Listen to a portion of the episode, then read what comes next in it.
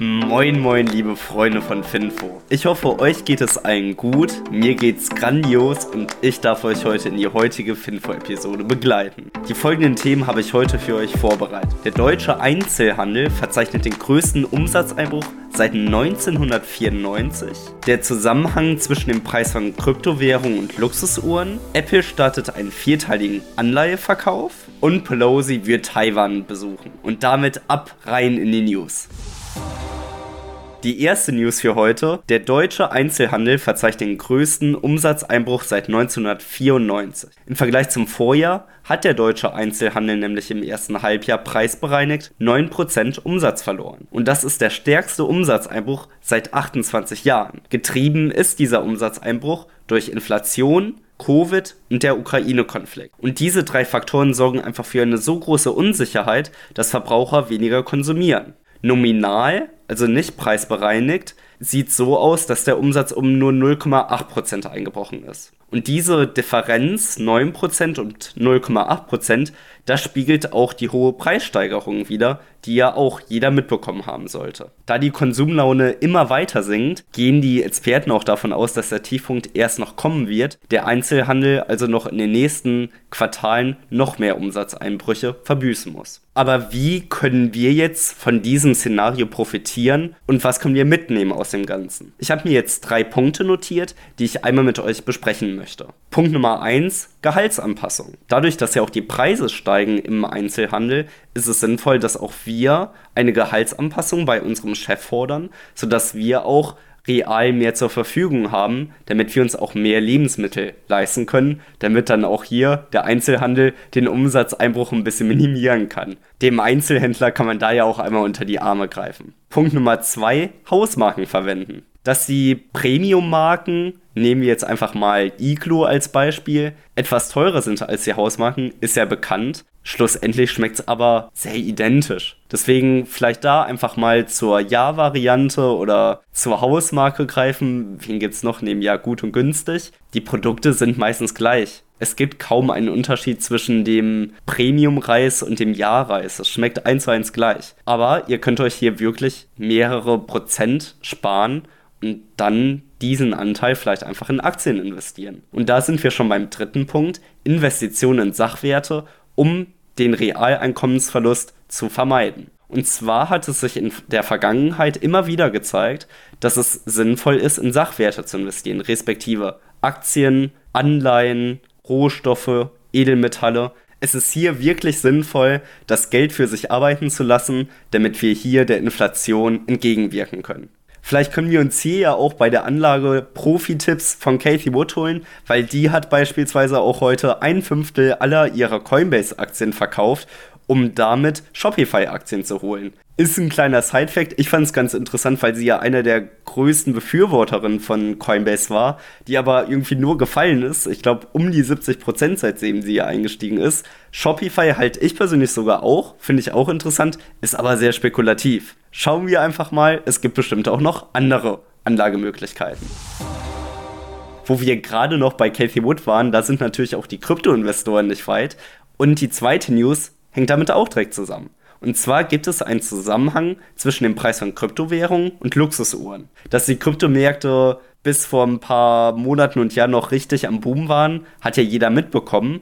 Und auch die Luxusuhren sind in diesem Zeitraum ziemlich gestiegen. Jetzt, wo aber die Kryptomärkte alle eingebrochen sind, merkt man auch, dass die Preise von den ganzen Luxusuhren ein bisschen nach unten korrigiert werden. Das ist natürlich schön für Leute, die wirklich an der Uhrmacherkunst dahinter interessiert sind.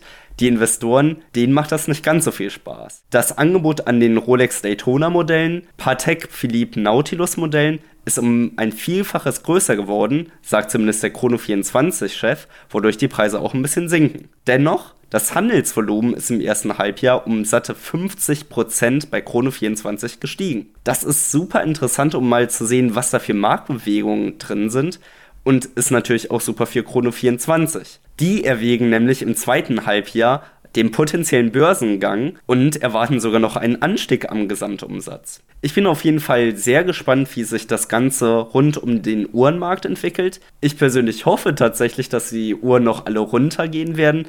Ich bin leidenschaftlicher nicht leidenschaftlich, aber ich mag schon gerne die Omega Speedmaster Modelle, die finde ich super schön und wäre cool, wenn die noch weiter nach unten gehen, dass man sich dann auch eine etwas günstiger holen kann und dann, ob die steigen oder fallen, ist mir egal. Die Uhrmacherkunst ist ja das, was entscheidend ist. Und für Krone 24 hoffe ich natürlich auch, dass hier das Handelsvolumen größer ist, weil dann hat Krone 24 höhere Margen.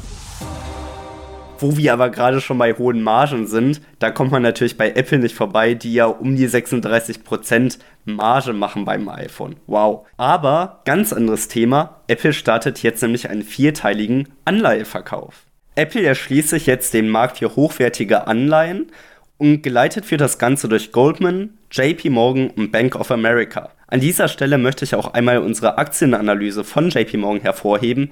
Guckt euch die gerne einmal bei alleaktien.de an. Super interessant und dann versteht ihr auch das ganze Geschäftsmodell von JP Morgan. Jetzt aber zurück zu den Anleihen. Die ganzen Anleihen sollen ein Volumen von 30 Milliarden US-Dollar haben und das längste Angebot soll um die 40 Jahre lang dauern und schätzungsweise 150 Basispunkte über den US-Staatsanleihen liegen. Der Erlös ist für allgemeine Unternehmenszwecke, also die Finanzierung von Aktienrückkäufen, Dividendenauszahlungen und dem operativen Geschäft zuständig. Apple scheint hier wirklich die jüngste Stabilität und die relativ günstigen Finanzierungskosten auf dem Unternehmensmarkt zu nutzen. Apple will hier wahrscheinlich den Cashflow nämlich erhöhen, weil Vorrat am Bargeld und Zahlungsmitteläquivalenten haben sie nämlich. Und das nicht wenig, sondern 180 Milliarden US-Dollar schätzungsweise. Und wenn man das einmal in Vergleich setzt, und zwar in den letzten drei Jahren hat Apple Dividenden in Höhe von 14 Milliarden US-Dollar ausgeschüttet. Es scheint also wirklich so, dass Apple hier wirklich wieder exzellentes Financial Engineering an den Tag legt. Und das sollte einen als Aktionär natürlich freuen, dass Apple hier wirklich mit allen Mitteln und Wegen arbeitet, um dann auch wirklich den bestmöglichen Gewinn für uns als Aktionär rauszuholen. Ein ganz interessanter Side-Fact. Im Dezember hat Moody's Apple auf das AAA-Rating hochgesetzt, was bedeutet, dass es jetzt mit Microsoft und Johnson Johnson in der besten Rating-Kategorie ist. Also Apple ist kreditwürdiger als der Staat der USA. Das ist schon wirklich brutal. Was können wir hier mitnehmen? Einmal JP Morgan Analyse angucken auf alleaktien.de, damit man versteht, wie JP Morgan überhaupt mit solchen Aktionen Geld verdienen kann. Apple als absoluter Financial Engineering Meister. Cook leistet da wirklich exzellente Arbeit und vielleicht sind ja auch die Anleihen für euch interessant. Ich meine, die sind 150 Basispunkte über den US-Staatsanleihen. Das ist vielleicht für den einen oder anderen Zuhörer wirklich interessant. Und jetzt kommen wir in die letzte News. Und zwar möchte Pelosi, die Sprecherin des US-Präsentantenhauses, Taiwan besuchen. Hier herrscht ja wirklich eine generelle Spannung mittlerweile zwischen den USA und China. Gestern wurde ja auch mitunter von der SEC bekannt gegeben, dass Alibaba und andere chinesischen Aktien vielleicht gedelistet werden. Und diese Provokation, die gehen weiter. Am Dienstag wird Pelosi nämlich voraussichtlich Taiwan wieder besuchen. Und das ist das erste Mal seit 25 Jahren, dass Taiwan von einem Repräsentanten aus den USA besucht wird. Und das erhöht das militärische Risiko enorm. Diese Ankündigung hatte auch eine direkte Auswirkung auf die Währung Taiwans, weil der Offshore Renminbi ist seit der Bekanntgabe um 0,6% gefallen. Die chinesischen Medien wirken hier auch wirklich aggressiv und drohen mit Kampfflugzeugen direkt über der Insel, wenn Pelosi kommt. Und Taiwan hat auch die Berechtigung, diese dann abzuknallen. Was wir natürlich nicht hoffen.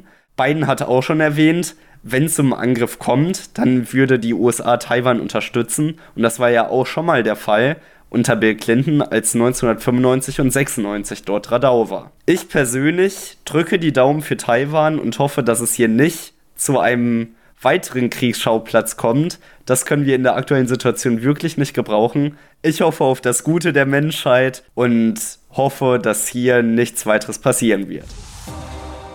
Und das, meine Lieben, war's mit der heutigen Finfo-Episode. Es hat mir sehr viel Spaß gemacht, wie immer. Ich wünsche euch einen schönen Dienstag. Kommt gut in den Tag. Macht's gut. Ciao.